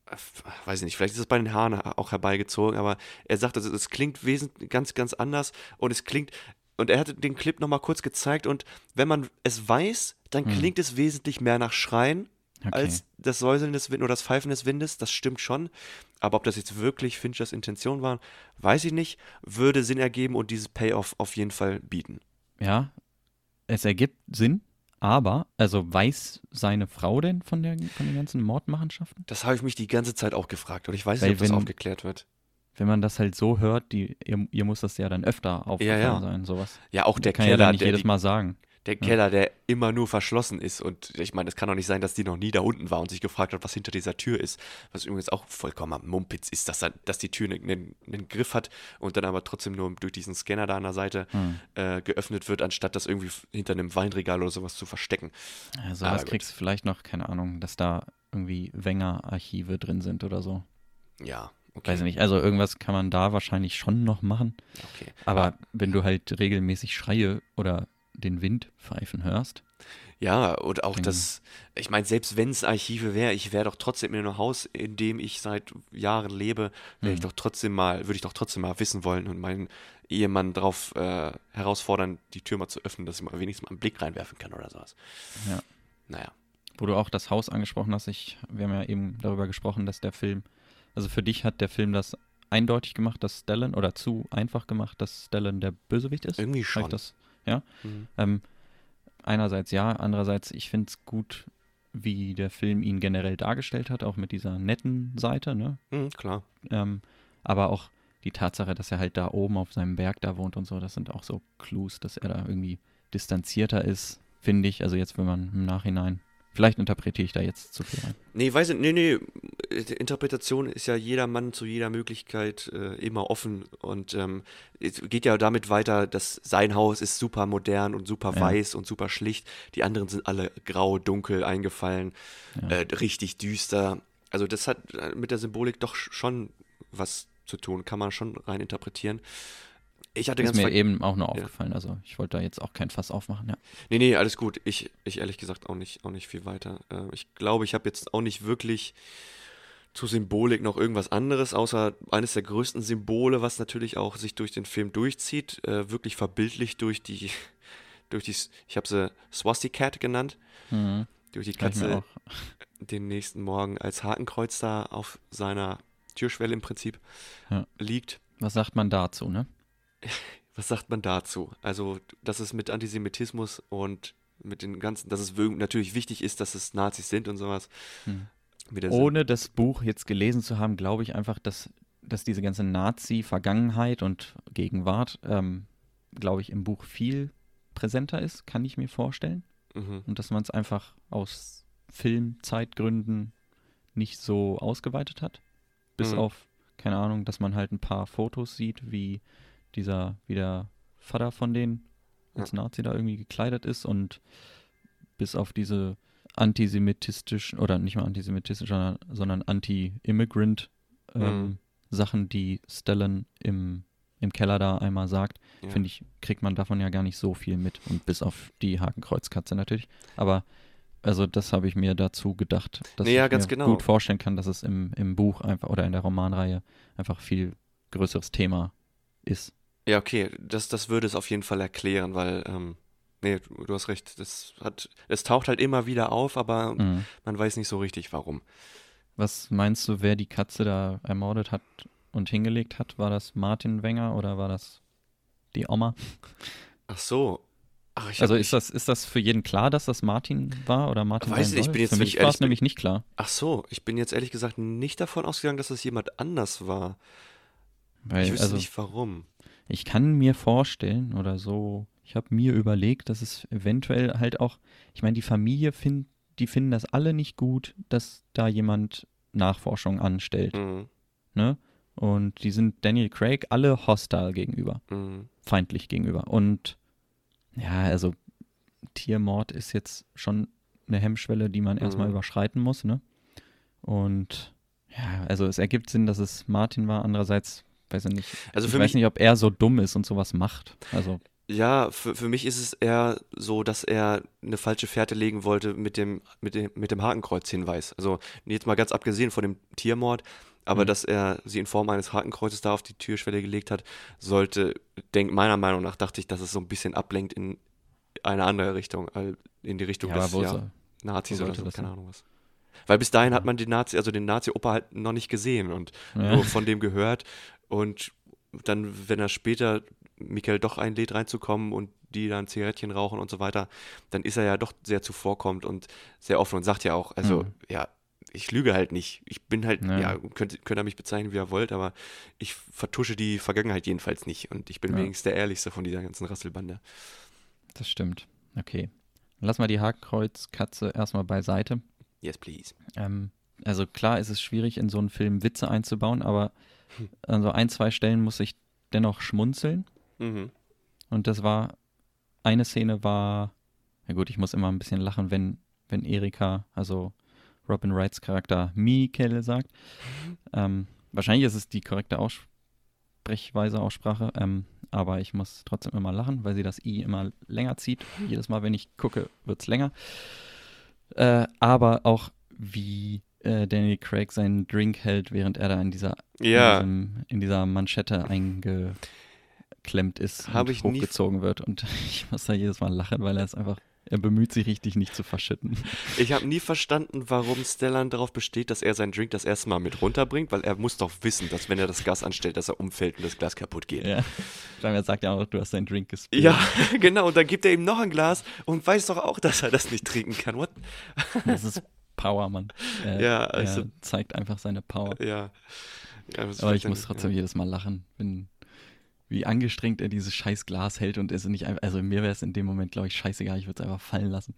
Ja. Ja, ja beziehungsweise gerade zum Schluss dann, wenn er sich in dieser kleinen Falle da befindet, ja, man weiß ja nicht, was, was Stella mit ihm anstellt, das mit der Tüte, ist natürlich auch nochmal ein krasser Moment Hm. und auch keine Art und Weise, auf die ich diese Welt verlassen möchte. Was ich schön finde an diesem, an der Sache, ironischerweise, ist dieser coole Shot von in der Tüte, wo Fincher wirklich Mhm. nah dran ist, wo man, wo man wirklich das Atmen so dumpf Ja. hört das, äh, und das Bewegen des, ähm, der Tüte. Aber hätte ja auch sein können, dass er ihn da erstmal hängen lässt und dann monatelang vielleicht äh, knebelt und foltert. Hm. Und hätte er das Glas, hätte er es ja nehmen können und äh, vielleicht irgendwie kaputt schlagen und dann irgendwas aufritzen, abritzen, kaputt schneiden. I don't know, man. Ja, siehst du, da ist Manchmal musst du die, praktisch da denken, ist die aber- Hoffnung Ja, bei dir, ich höre doch die Hoffnung raus, die auch die Mädchen da vorher hatten. ja. Aber ich höre sie jetzt auch schwinden. So wie Stellan sie hat schwinden sehen. Ja. Hast du, ähm, ich, ich bin nämlich in meinen Notizen gerade an der Lieblingsstelle. Mhm. Ähm, ich weiß nicht, ob du schon bereit bist, darüber zu reden. Wollen wir vorher kurz äh, uns einen Whisky einschenken lassen oder was auch immer für einen Cocktail Rüdiger uns vorbereitet hat? Jo, können wir machen. Alles klar, bis gleich. Rüdigers Kochstudio. Guten Tag, hier ist der Rüdiger und ich bin in meinem Kochstudio. Und nein, wir trinken keinen Whisky, sondern wir machen uns einen Bloody Dragon Cocktail, für den wir folgende Zutaten brauchen. Zwei Unzen, sprich 60 Milliliter Gin. 5 Unzen, 150 Milliliter Tomatensaft. Eine Viertelunze, 7,5 Milliliter Zitronensaft. Einen Schuss Tabasco-Soße und ein bis zwei Prisen Selleriesalz. Das ist eine ganz besondere Zutat, die durch eine Prise normalen Salz ebenfalls ersetzt werden kann. Und dann nehmen wir noch einen Schuss Worcestershire Sauce mit dazu. Diese ganzen Zutaten geben wir in ein Glas gefüllt mit Eis, wie wir das immer tun, und das rühren wir einmal kräftig um und trinken es. Ich habe leider noch nicht alle Zutaten eingekauft, wollte euch nur das Rezept noch nicht vorenthalten. Ich werde das nachher einmal probieren. Euch dabei aber schon mal viel Spaß. Prost und Skull. Rüdigers Kochstudio. Äh, ja, du hast eben schon den, den Shot aus dem Inneren der Tüte angesprochen, die über Mhm. dem Kopf von, von Mikel ist. Also das ist nicht mein Lieblingsshot, aber der war schon cool, weil es Mhm. auch ähm, sehr unkonventionell oder sehr originell Ja. war. Äh, was, was waren noch so Shots, die dich beeindruckt haben? Ähm, ich fand das ganz cool, weil das auch mit diesem Setup ganz gut zusammen funktioniert. Der Film fängt ähm, natürlich damit an, dass ähm, ich hätte fast Harlan Thromby gesagt, aber äh, Chris Plum bekommt dieses Geschenk und man weiß nicht, worum es geht. Und dann, als er DC hard, dann zeigt er ihm ganz oben, ist es im Dachboden oder wo auch immer das ist, erstmal die Bilder, die seine Nichte ihm geschenkt hat Ja. und dann die andere Seite, die der Mörder ihm geschickt hat. Und das ist ein, ein gänsehautbereitender Moment, ähm, weil die Kamera dann so cool rüberschwenkt und man von außen überhaupt gar keinen Unterschied von den Bildern sieht, aber man weiß, oh, das ist ganz schön sinister, das ist ganz schön düster, dass der Mörder äh, nicht nur das Leben der Frau genommen hat, sondern ihn auch noch tauntet, ihn sich auch noch über ihn lustig macht und ihm die Bilder zuschickt. Ein geiles Setup. Or did he? Exactly. Und das fand ich mega gut, um uns in die Geschichte, an die Geschichte zu fesseln. Und deswegen fand ich den Moment mit der Kamerafahrt und der Einstellung auch ganz gelungen. Dann natürlich die Tüte und ich mag es auch, die Einstellungen, natürlich fast alle eigentlich, aber gerade die Einstellung auch, wenn Lisbeth in dem Archiv da ewig durchforstet und Ja. sucht und er da durch die Gänge filmt und sowas. Und sowas, das macht er gerne und das haben wir in Seven gesehen und sieht man in Mindhunter auch. Hm. Das kann er gut und das macht er gut. Und auch gerade mit den, so, wenn da so zwei oder drei und im Hintergrund ein paar äh, Tischlampen an sind, äh, die der ganzen Szene ein bisschen Feeling verleihen. verleihen. So, sowas wird auch nicht langweilig. nee, nee, eben. Und ähm, das mag ich super gerne. Ja. Also, ja, mein, ich finde noch ein Shot, der mir auch immer wieder im, oder den ich immer im Gedächtnis habe, wenn ich an den Film denke, ist ähm, dieser Badass-Shot von, von hinten, der äh, Lisbeth Salander von hinten filmt, während das Auto da brennt oder gerade in die Luft Oh, geflogen yeah. ist, von Martin. Und Oh, wo sie yeah. die Pistole entkockt. Ich weiß Ja. nicht, wie man das auf Deutsch sagt. Ja. Und das nennt man so. Ja, ja, ich Die- weiß. To decock. Ja, genau. ähm, du, wer das noch die, fast dekockt wurde? ja, anyway. Ähm, ja, das, das finde ich, das äh, ist einfache Einstellung Mhm. natürlich, ne? Und auch nichts äh, Kompliziertes, aber sehr eindrucksvoll und das ist für mich so die Einstellung des Films. Mhm. Äh, ich, sie hat halt gar keine große Bedeutung eigentlich, aber ich finde das einfach nur geil. Ich finde das generell, abgesehen von dem geilen Shot, hast du absolut recht, auch ein geiles Ende dafür. Ich hätte so die Schnauze Mhm. voll davon gehabt oder ich habe so die Schnauze voll von langen Duellen dann zum Schluss zwischen Gut und Ja. Böse und dann noch ein langer Kampf. Nee, lass es einfach so enden, bums, weg mit dem Boy. Ja. Und wir haben zwar immer noch ein paar Probleme, die wir lösen müssen, aber brauchen wir jetzt nicht ewig einen Faustkampf oder irgendwas hin und her, weil wir sowieso wissen, wie es endet. Das, das wäre auch out of character, glaube ich. Also, ja, glaube ich auch. Ähm, was in dem gleichen Zusammenhang für mich noch cool ist, sind alle Szenen, wo sie mit dem Moped unterwegs ist. Das Ja. ist einfach badass, sie ist so cool und hört sich cool an. Ja, und Ich- ich wenn ich das, das- sehe, ich bin kein großer Motorradfan und habe nie das Bedürfnis gehabt, einen Motorradführerschein zu machen oder das fahren zu wollen. Aber wenn ich das sehe und höre, das bereitet mir schon Bock drauf, muss ich sagen. Ja, ähm, wo du das auch ansprichst, ich finde die Motorradfahrten auch geil. Hm. Und da kann man, da können wir gleich am Ende mache ich einen Schlenker zum CGI. Das verspreche ich. Oh. Ähm, ich finde es geil, dass man also in den, in den ersten zehn Motorradfahrten, ich weiß nicht, ich habe nicht gezählt, aber man sieht sie halt oft genug Motorrad fahren, dass sie Mhm. halt, dass man weiß, okay, sie setzt immer einen Helm auf, alles sehr schön STVO-konform. und äh, aber und dann am Ende, wo sie Martin Wenger verfolgt, setzt sie halt ihren Helm nicht auf und das Ja. finde ich so geil. Und das ist halt Ja. Fincher CGI-mäßig geil gemacht, weil Ja. äh, natürlich Schauspielerin, die Stuntfrau oder ich weiß nicht, ob es Rooney Mara selber gefahren hat, aber auf jeden Fall hatte man da einen Helm auf, aber Ja. er hat es dann wegretuschiert, weil es einfach auch nicht dem Charakter entsprochen hätte, sich Ja. da jetzt noch vernünftig den Helm überzuschnallen, Hm. Sondern es musste dann einfach schnell gehen und das finde ich so geil, dass da in solchen kleinen Details, in, so, in also an solchen kleinen Details merkt man, dass Fincher CGI einfach perfekt beherrscht, Ja. weil er es nicht für Bum Bum, also da natürlich auch, aber weil er es nicht groß und flashy macht, sondern klein und subtil macht und das Mhm. einfach so viel aussagekräftiger ist. Also nicht nur jetzt hier bei, bei Girl with a Dragon Tattoo, sondern auch, also vor allem bei, bei Zodiac. Hm. Aber in allen seinen Filmen nach äh, Panic Room, sage ich einfach mal. Okay. Das finde ich so geil. Das stimmt. Wolltest du gleich auf Ähm. das, den Rest des CGIs drauf eingehen oder war das, war das jetzt schon dein. Nee, ich wollte nur einleiten, also ich kann noch. Ach so. Ja, also ich weiß nur, dass das bei dem Blut auch so macht und bei der Mhm. Pinnwand.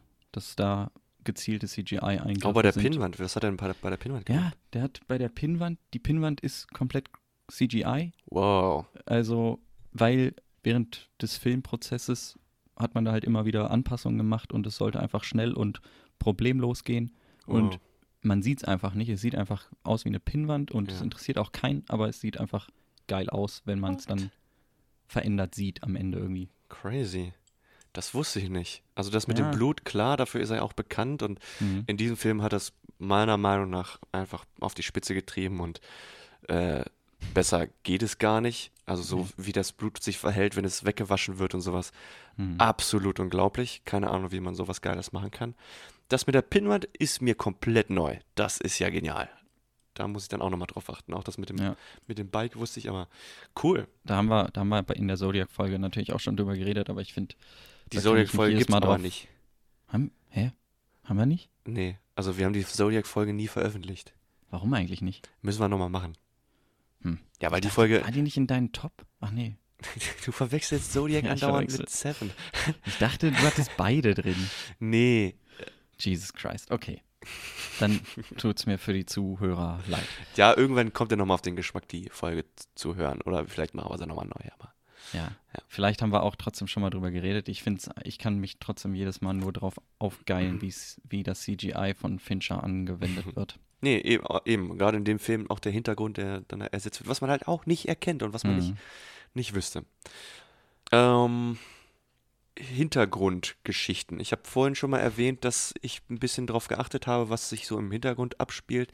Und abgesehen von dieser einen Sache, die eine Bedeutung haben könnte, aber auch nicht, ist mir nicht wirklich was aufgefallen. Weißt du, wie der Sozialarbeiter heißt, ihr Neuer, der sie halt vergewaltigt? Äh, Nils Bjor, Bjormann? Okay, der blöde Nils. In Mhm. seinem Büro, da steht in, im Hintergrund steht eine Waage. Scales of Justice. Achso, die Justice Scale, ja. Genau. Ich Und dachte gerade eine Drogenwaage. nee, kurz bevor Lisbeth ihm einen Blowjob gibt, Hm. ist die Waage in Unwaage. Und als dann der Akt getan ist, oder während der Akt, glaube ich, vollführt wird, ist sie in Waage. Mhm. Und ich weiß nicht, ich kann mir nicht vorstellen, dass es Zufall ist, weil dafür ist Fincher ein zu großer Motherfucker.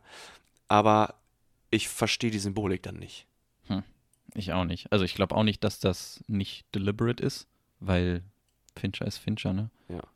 Wenn's, Also- wenn da irgendeine Discrepancy wäre, hätte er es sowieso, hätte er 20 Shots, aus denen er wählen könnte. Ja. Äh, 20 Takes, aus denen er wählen könnte. Oder halt Aber- CGI. will Ja, it. oder das. Aber nee, keine Ahnung, was, weiß ich Ich, nicht. ich habe keine Ahnung. Ich konnte es mir nicht zusammenreimen. Jetzt, wenn ich drüber nachdenke, weiß ich nicht. Heißt es damit, dass sie mit dem Blowjob ihr Geld halt verdient und damit ist das Keine der Ahnung. Austausch wieder in Vage und vorher war es nur, dass sie ihm noch irgendwas schuldet. Hast du das gelesen, dass verdient. das irgendwie eine Theorie ist, oder was? Nee, keine Ahnung, das habe ich mir jetzt gerade äh, spontan ausgedacht, aber Achso, okay. ich habe keine Ahnung. Ich konnte mir da nichts drauf zusammenreimen, weil dafür ist es wirklich aber zu prominent, dass es nicht Mhm. zufällig sein kann. Okay. Also mir Oder ist das nicht aufgefallen, ich habe da ehrlich gesagt nicht drauf geachtet. Okay. Okay, ja gut, wenn du das nicht beantworten kannst, dann kann das keiner beantworten, Alex. Nee. Also lassen wir das sein. Was hältst du von der Art und Weise, wie, ich meine, du gerade du als Brillenträger, was Mhm. hältst du von der Art und Weise, wie, wie Michael ständig seine Brille im Gesicht hängen hat und aufsetzt und so coole Moves damit macht? Kurz vorm Herzinfarkt, weil we- wenn mir das Ding runterrutschen würde, ja, keine Ahnung. Auch, weiß ich nicht, ich kenne niemanden, der seine Brille so, während er sie nicht aufhat, trägt. Das ist Einfach nur weird, aber witzig, weil man halt drüber redet. Und ich habe es mir auch aufgeschrieben.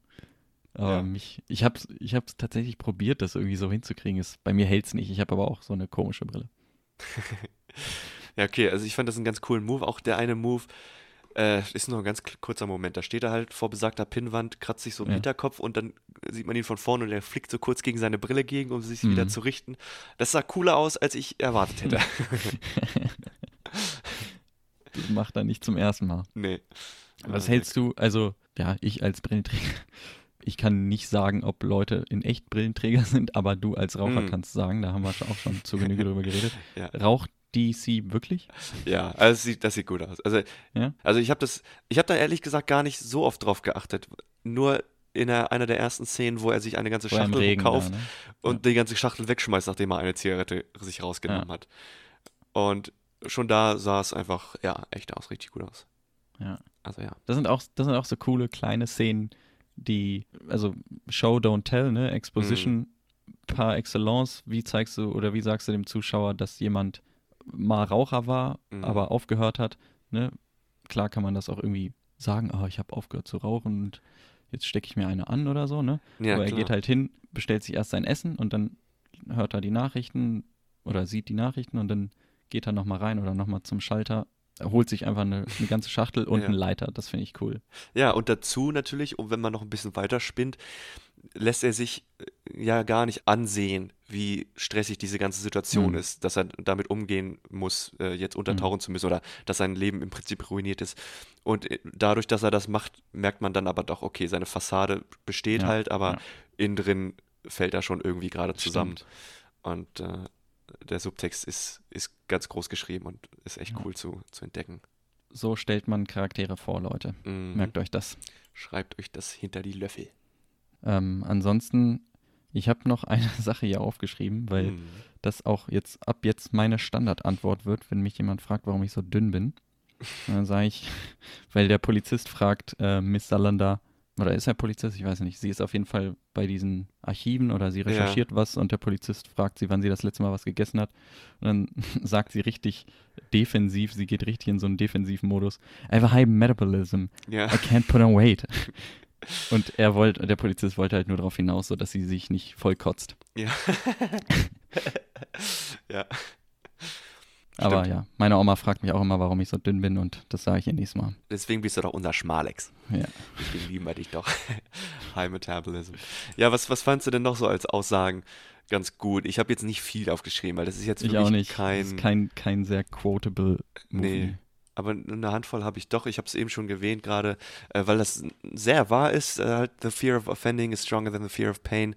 Ja. Es ist schon echt ein unheim, eine unheimliche Aussage, die absolut wahr ist. Ja, auf jeden Fall. Ich habe noch Henrik Wangers Aussage, also Christopher Plummers Charakter, der recht früh am Anfang, Hm. wo man die Häuser durchgeht, also Ja. wo die, wo die ganze Familie wohnt oder die Hm. Familienmitglieder wohnen. Äh, und dann ja, hier wohnst du, ne? Ja, ja. The man who hires the detective should always be kept on the suspects list, Hm. finde ich ganz gut. Weil stimmt natürlich auch. Mhm. Aber die Art und Weise, wie Christopher Plummer das sagt, es schreit schon nach verdächtig, ne? Also nach Mhm. noch mehr verdächtig. Ja, Aber ich finde es geil, dass er den ganzen Film über wirklich der Gute war und Mhm. nicht irgendwie noch am Ende so ein Twist kam. Ja. Dass endlich hast du meine Dinge gefunden, damit ich sie töten kann oder so. Also, hätte, ja, ja, hätte ja auch sein können, dass die Hätte- ganze hätte Family sein können. komplett crazy ist. ähm, Ah, aber ich fand, Krimis schreiben. natürlich ist noch äh, von Erika Berger das Mikel. äh, finde ich immer noch gut. Und Maya Killam finde ich gut. Als Lisbeth Salander Ja, den am Boden liegenden stimmt. Mikel fragt, mega cool. ob sie Martin umbringen darf. Und er liegt einfach halb tot Ja. am Boden und sagt, ja. äh, Ja, kurz Ähm. davor fand ich es halt auch noch ganz cool. Da muss ich auch schmunzeln halt, als, ähm, als Martin dann auch sagt, ähm, why didn't you just go home? Und er so ganz Mhm. unironisch sagt, may I? Stimmt. ja, ja. Dann gibt es doch drei, vier Schmunzler drin. Ja, Ja, bring your, bring your drink, leave my knife. Finde ich Mhm. auch noch gut. Weil es auch badass ist. dann habe ich noch zwei Sachen. Ähm, zum einen, was dieses Genre für mich gut zusammenfasst. Ähm, das sagt Chris Plum auch ganz am Anfang. You were right about him, you just couldn't prove it. Hm, Und ja. das fasst generell dieses Genre immer für mich zusammen und diese Selbstjustiz natürlich, warum Privatdetektive überhaupt engagiert werden. Und ja, das trifft einen ziemlich wahren Nerv in fast allen dieser Krimis und Mysteries und Hm. woran solche Geschichten und Probleme immer scheitern. Und weshalb dann der letzte Akt von Lisbeth dann vielleicht nochmal so ein kleines bisschen ja, Befriedigung geben soll, weil gut, Ja. dann, wenn es nicht zu beweisen ist, dann wird er halt richtig abgefuckt. Ähm, und dann ist kein Zitat, aber das steht auf Lisbeths T-Shirt drauf. Fuck you, you fucking fuck. und generell ihre zerrissenen T-Shirts und zerfressenen T-Shirts sind ganz, ganz cool. ja. Yeah. ja, ja. Cool. Ich, ich habe nur noch eine, nee, ich habe zwei, drei Sachen, die ich noch ganz kurz ansprechen möchte. Okay.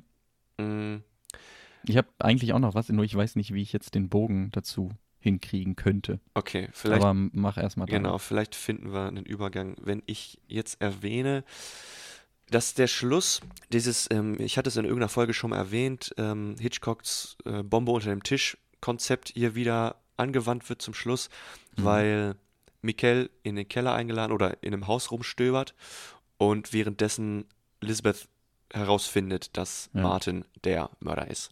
Wir als Publikum und Lisbeth wissen, dass es definitiv so ist. Das Problem ist für mich, dass man während Mikkel da durchs Haus geht, schon das Gefühl hat und irgendwie weiß, ja, okay, es ist Martin, fuck. Mhm. Und sobald er da mit dem Auto kommt, ja, er muss abhauen, scheiße, und dann redet, stellt er ihn zur Rede, als sie da vorne auf, dem, auf der Terrasse stehen und sagt, ja, komm rein, ich gebe geb dir einen Drink aus. Da weiß man als Zuschauer schon, ah, shit, hier ist was nicht ganz richtig. Also ist das nicht, nicht ganz so ein tasty, ausgekostetes äh, Bomb under the Table Hm. Prinzip, aber das ist schon schwach und ganz gut äh, platziert hier eigentlich. Okay, ja, also darauf habe ich jetzt auch nicht drauf geachtet, weil, weil man den Film schon kennt. Ähm, Was wolltest du noch ähm, ansprechen? ja, es geht halt um, also ich wollte noch so ein bisschen über generell über die Entstehung des Films reden, weil Gerne. ich das ganz interessant fand, dass man sich dazu entschieden hat, wirklich an Originalschauplätzen zu drehen. Ist ja auch nicht immer selbstverständlich für amerikanische Produktionen. Hm. Also in USA gibt es genug äh, Orte, wo man Schweden Das simulieren nachstellen kann, absolut. könnte, Wenn man ja. nicht einfach direkt nach Kanada Ja. hochfährt, wo ja auch viel ja.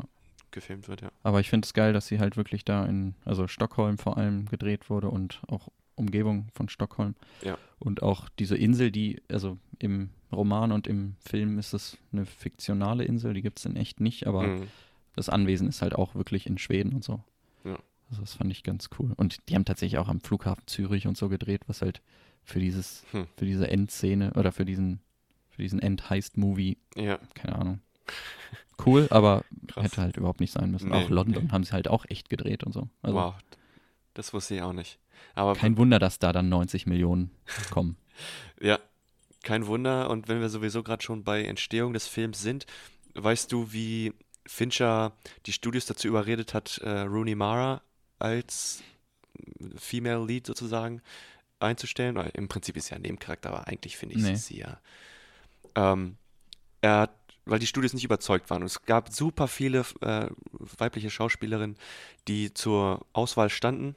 Und er hat dann gesagt, Rooney, geh morgen Abend einfach mal richtig feiern.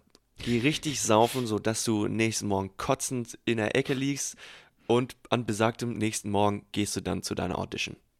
Gesagt, getan. Sie hat sich richtig volllaufen lassen, ist ähm, dann richtig bleich und verkadert und halb kotzübel dann zu diesem Vorstellungsgespräch gegangen und hat die Rolle bekommen. Also, Das wenn, ist das eine mal geile kein, wenn das mal kein geiler Prozess ist. Das ist äh, eine geile Story, aber gleichzeitig wirft sich mir die Frage auf, kennst du irgendeinen anderen Job, in dem das möglich wäre, in der du der Nacht vor deinem Vorstellungsgespräch richtig einsaufen kannst und den Job Bekommst nicht nur deswegen kriegst, sondern auch trotzdem kriegst. Ja, nee, stimmt. Was ist, wie ist die Filmindustrie überhaupt real, Alter? Ja, Mann. Aber nee, ich find's, ich, das ist eine geile Geschichte. Das wusste ich nicht. Mhm. Aber ich finde es auch geil, dass, also die Veränderung von Rooney Mara, also man hat sie vorher, ich weiß gar nicht, wann äh, The Social Network gedreht wurde, aber da war sie ja auch Ein Jahr Drin. vorher nur. Oder zwei. ein Jahr vorher nur. Mhm. Echt krass. Ja, und wenn man dann halt den Nicht Kontrast da wiederzuerkennen. zwischen, zwischen den beiden Charakteren sieht, ich weiß nicht, sie, sie hat da gar nicht so eine große Rolle, ne? Nein, nein, ich spiele am Anfang kurz und zwischendurch mal ganz, ganz kurz, Ja. aber. Aber ja, Stimmt. ja, aber super, also gutes Casting auf jeden Fall. Mm, brillant. Also ich hätte ihr den Oscar am liebsten gegeben, wenn ich ehrlich bin. Ähm, ist ja, das ist ein Moment, der mich sehr zum Schmunzeln brachte, aber auch nur mich und auch nur Scrubs-Fans wird das zum Schmunzeln bringen. In dem Flugzeug, wenn Mikkel nach, Ah, okay, ja. äh, wo fliegt er hin? London? London fliegt wahrscheinlich. Wer sitzt vor ihm in der Reihe? Dr. Beardface. Ist nur ein kleiner, ja, ist nur ein ganz kleiner Dr. Moment. Bier Facé. ja, Ich finde, ähm, zu den Flugzeugszenen will ich auch noch was sagen, dass das Fincher in so vielen seiner Filme macht. Also ich, mir ist da die Fight Club Anfangssequenz im Gedächtnis, dass er immer diesen, diesen Standard-Anschnall-Sound nimmt, wenn er Flugzeugszenen filmt. Ja. Das ist, ist schon fast äh, gimmicky ja, und das das ist schon stimmt. lächerlich, aber it gets the point across. Ja, das ist so, wenn du halt, äh, das ist halt immer so, wenn du eine Schule filmst, dann kommt halt immer das Ja. Brrrring. Ja. Zufällig immer dann, wenn die Kamera gerade drauf ist oder wenn du im Supermarkt bist, kommt immer das Bip Bip oder ja, Ja, Edgar Wright benutzt halt diesen Buzzern ganz, ganz gerne. Aber ja, ich, ich kann das mittlerweile auch äh, nachvollziehen, dass das irgendwie nervig ist. Gerade mit dieser, mit, den, mit der Schule da. Also immer, dass es, das Klingeln dann immer kommt. Aber dann sind die Schul Schüler schon mitten im Unterricht oder keine Ahnung was. ja, aber wir dürfen nicht vergessen, über die Musik dieses Films zu sprechen, ja, bevor wir bald gleich Feierabend machen. Äh, Trent, Trent Reznor hat die geschrieben. Genau. Hat da Musik directed. Ist jetzt halt nicht super auffällig, dass man denkt, wow, was für ein geiler Soundtrack. Finde ich jedenfalls. Ich finde das aber Ich habe ganz. ich hab diesmal extra darauf geachtet, tatsächlich. Ich, ich auch. Ich fand das immer ganz, ganz cool, immer wenn das immer dieses wow, wow, wow, wow, Mhm, wow, ja. wow, wow, wow im Hintergrund kommt oder sowas. Und Sehr geil. Sehr Äh, passend. ja, sehr passend und auch sehr unkonventionelle Instrumente manchmal und komische, komische Sounds. Ähm, was so herausstach war, ähm, gerade in dem Büro mit dem Social Worker da, mit Nils, Mhm. oder ähm, der Flashback, wenn die nach dem Mädchen suchen. Nach, das sind coole Momente, wo das mit der Musik ganz eerie, creepy, aber auch jetzt nicht absichtlich. Also die Musik ist jetzt nicht wirklich von sich aus creepy, aber das macht den Moment schon, ja, irgendwie imitiert das vielleicht so einen Herzschlag oder keine Ahnung, was das, was das verursacht, aber Ja. ist ganz cool. Dann ähm, vielleicht muss man, also man muss auch noch was zur Intro-Sequenz Ja. sagen, weil es ein Fincher-Film ist. Ähm, ich fand die gut, ich fand die geil. Ähm, und da ist dann auch nochmal so der Wink zu dem, zu der Nazi-Thematik da, weil das, der Song, der da läuft, ist von Led Zeppelin, äh, The Immigrant Song, Mm, ist ein Cover davon. mm. Und das unterstreicht das natürlich auch nochmal. Ach, da habe ich gar ah, das habe ich, ja, das an mir vorbei. Aber äh, auch wenn man nur über die Sequenz reden will, ist halt, ja, es leitet einen so richtig cool in, in die Sache ein, weil diese, diese abstrakten CGI-Intros von, von Fincher sind Mhm. auch immer wieder witzig anzugucken. Ja, die sind, das, das ist wirklich fantastisch anzusehen. Es soll halt so ein bisschen äh, die, die Albträume nachempfinden, die Liz ähm, äh, nächtlich hat. Ja. Ähm, Immigrant Song, ich finde das Original von Zed, Zed Leplin, was ist denn heute mit mir los? Äh, finde ich persönlich geiler. Wird natürlich heutzutage immer in Verbindung gebracht mit Thor, weil das irgendwie sein neuer, neuer Theme-Song ist, seit Taika da die Finger im Spiel Okay. hatte.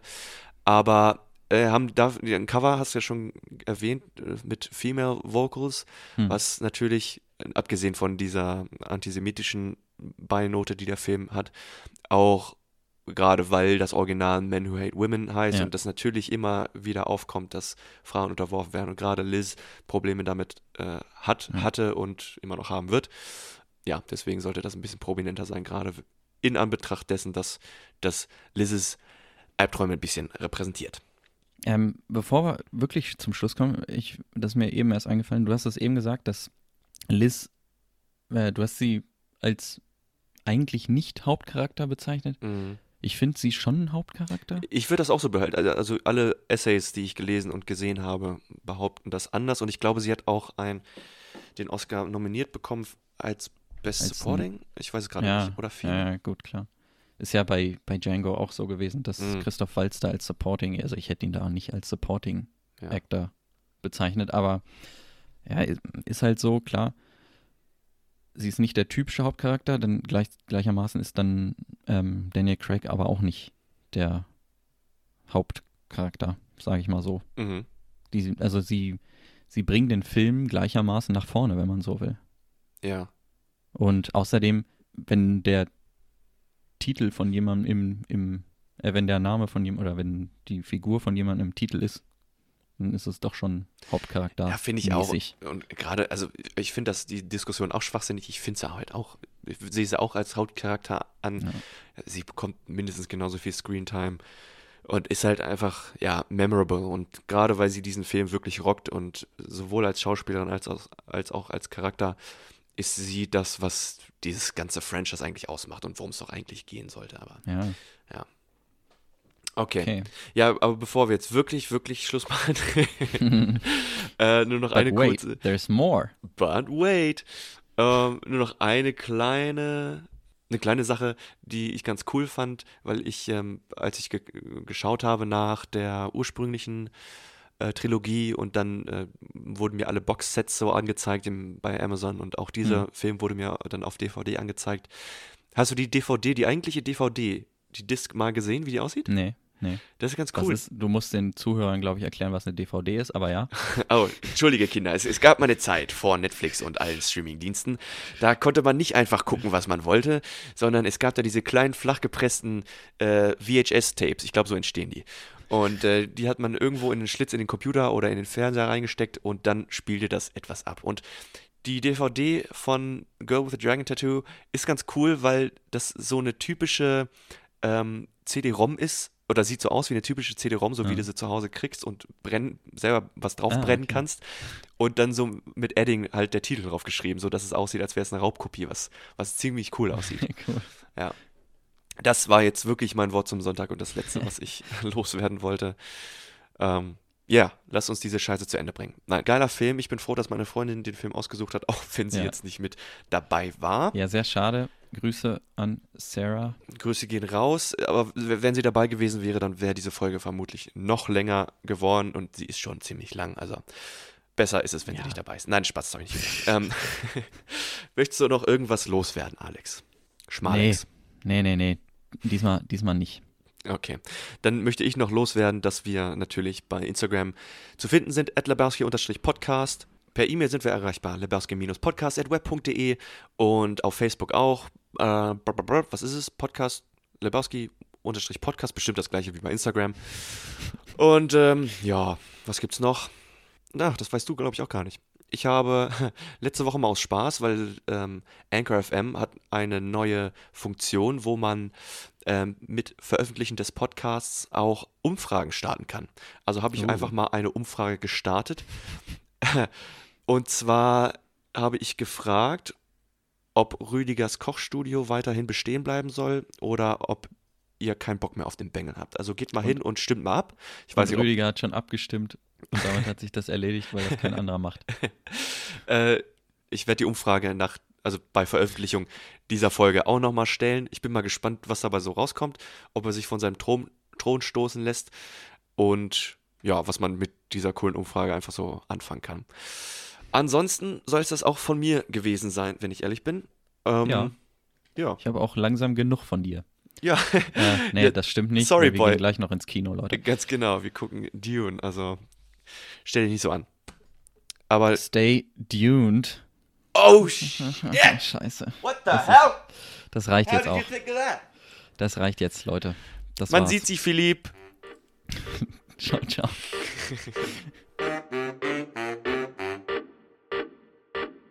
And here we go. Shut the fuck up, Donnie. Houston, we have a Podcast. I'll be back. Where's the podcast? Lebowski. Oh man, I shot Marvin in the face. Why the fuck you do that? What's the most you ever lost in a podcast? You talking to me? You can't handle the podcast.